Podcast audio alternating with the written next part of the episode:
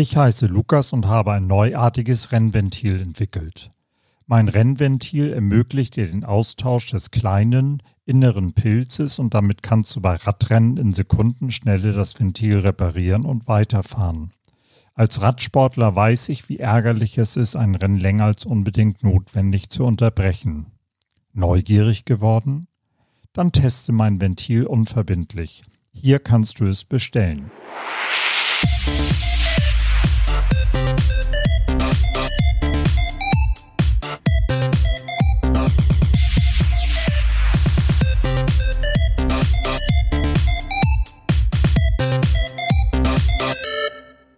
Hallo Young Leaders, hier ist Boris vom Blog Bo Wehmann, Hacks für junge Führungskräfte.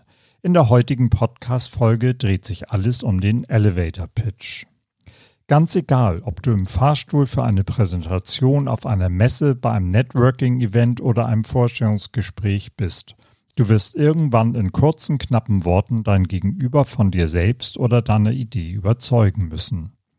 Dafür bietet sich der sogenannte Elevator Pitch oder die Elevator Speech an. Die Idee des Elevator Pitch stammt von einem Vertriebler aus den USA, der innerhalb von 60 Sekunden, was in etwa die längste Dauer einer Aufzugsfahrt ist, seine potenziellen Kunden von seiner Idee überzeugen wollte. Inzwischen ist die Idee um die Welt gegangen und hat sich zu einem festen Standard im Berufsleben entwickelt. Etwas in 60 Sekunden messerscharf auf den Punkt zu bringen, hat es in sich. Das, was am Ende so flüssig und einfach dahergesagt klingt, bedarf einer intensiven Beschäftigung mit dem Thema oder mit der eigenen Person. Wenn du wirklich etwas auf den Punkt bringen möchtest, vermeide Füllwörter, blumige B- oder Umschreibung, Floskeln und lange Sätze. Gleich der erste Satz muss mit einem Knall bei deinem Gegenüber landen.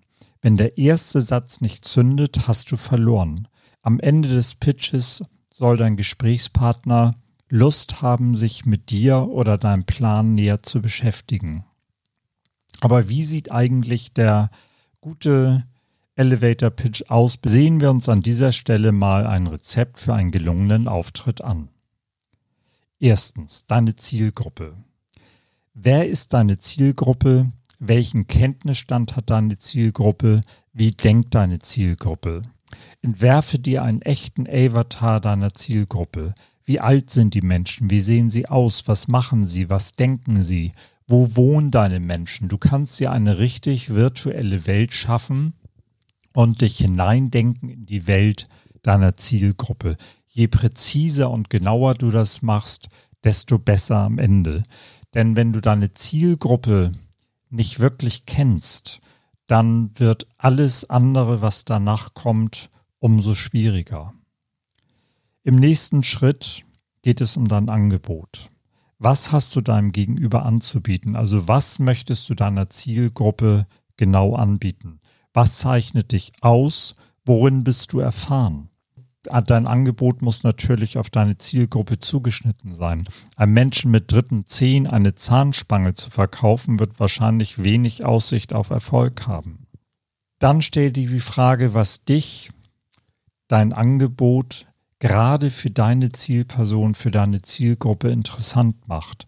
An dieser Stelle gilt es, das Besondere deiner Idee herauszustellen. Was macht deine Idee für deine Person, die du als Zielgruppe definiert hast, einzigartig. Welchen Nutzen kannst du selber oder dein Angebot für deine Zielgruppe bringen? Sich mit dir oder deiner Idee zu beschäftigen, muss natürlich deiner Zielgruppe letztendlich was bringen. Worin liegt dieser Nutzen? Warum soll jemand ausgerechnet in deine Idee investieren? Und natürlich, was motiviert dich? Was motiviert dich ausgerechnet dieser Zielgruppe deine Idee vorzustellen? Wenn wir uns nochmal mit Lukas beschäftigen, der das neue Rennventil entwickelt hat, ist die Motivation klar. Er ist selber Radsportler, nimmt an Radrennen teil und weiß, wie nervig es ist, wenn man ein kaputtes Ventil hat und dann erst lange rumhantieren muss. Und insofern war es für ihn klar die Motivation, etwas zu entwickeln, was den Austausch des Ventils ermöglicht, beziehungsweise was diesen Austausch möglichst schnell und kompliziert vonstatten gehen lässt. Das war die Motivation und ähm, damit ist das eigentlich auch ganz klar, was er für seine Zielgruppe möchte. Und dann zu guter Letzt natürlich der Call to Action. Was wünschst du dir am Ende als Ergebnis? Was soll deine Gesprächspartnerin, dein Gesprächspartner am Ende tun? Und die ganzen Punkte, die wir uns eben angeguckt haben, aus dem Stegreif zu beantworten, wird wahrscheinlich meistens eher nichts.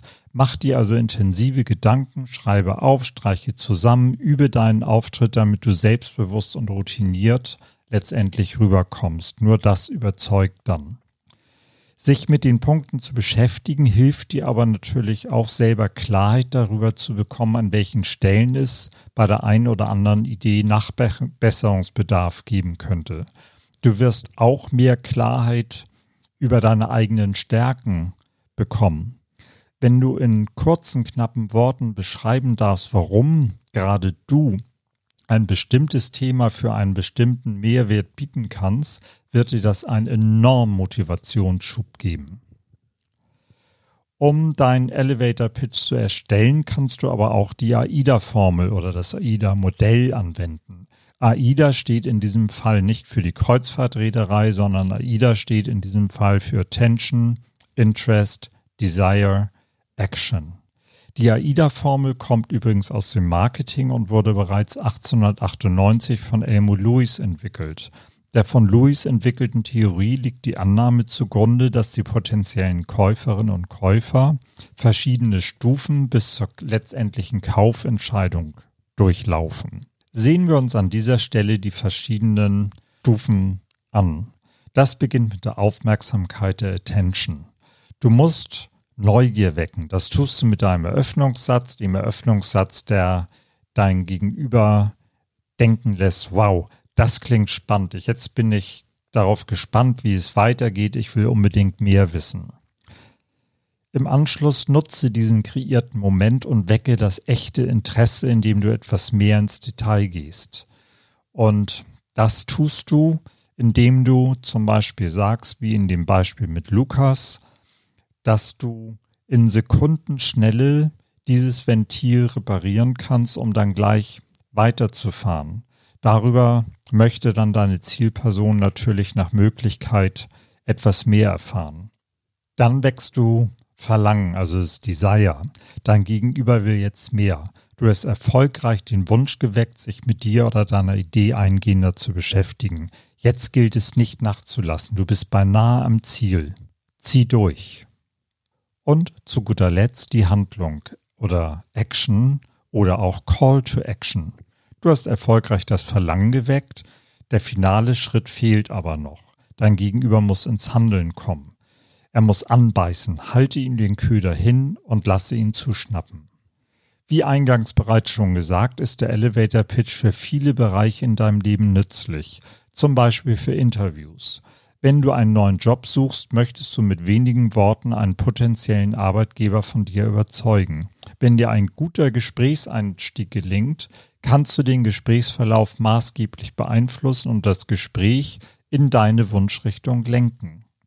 Du bist also, du hast Kontrolle über das Gespräch und kannst das dahin lenken, wo du gerne hingehen möchtest. Denn mit deinem erstklassigen Elevator Pitch hast du echtes Interesse bei deinen Gesprächspartnern geweckt. Oder auf Messen. Auf Messen bist du oftmals umringt von vielen Mitbewerbern und ganz egal, ob es jetzt eine Fachmesse ist oder eine Jobmesse, du möchtest dich in jedem Fall von der Masse abheben und auch hier wieder, das gelingt dir mit einem erstklassigen Elevator Pitch. Vielleicht triffst du auch deine Chefin oder deinen Chef und möchtest ihn oder sie von einer neuen Idee überzeugen.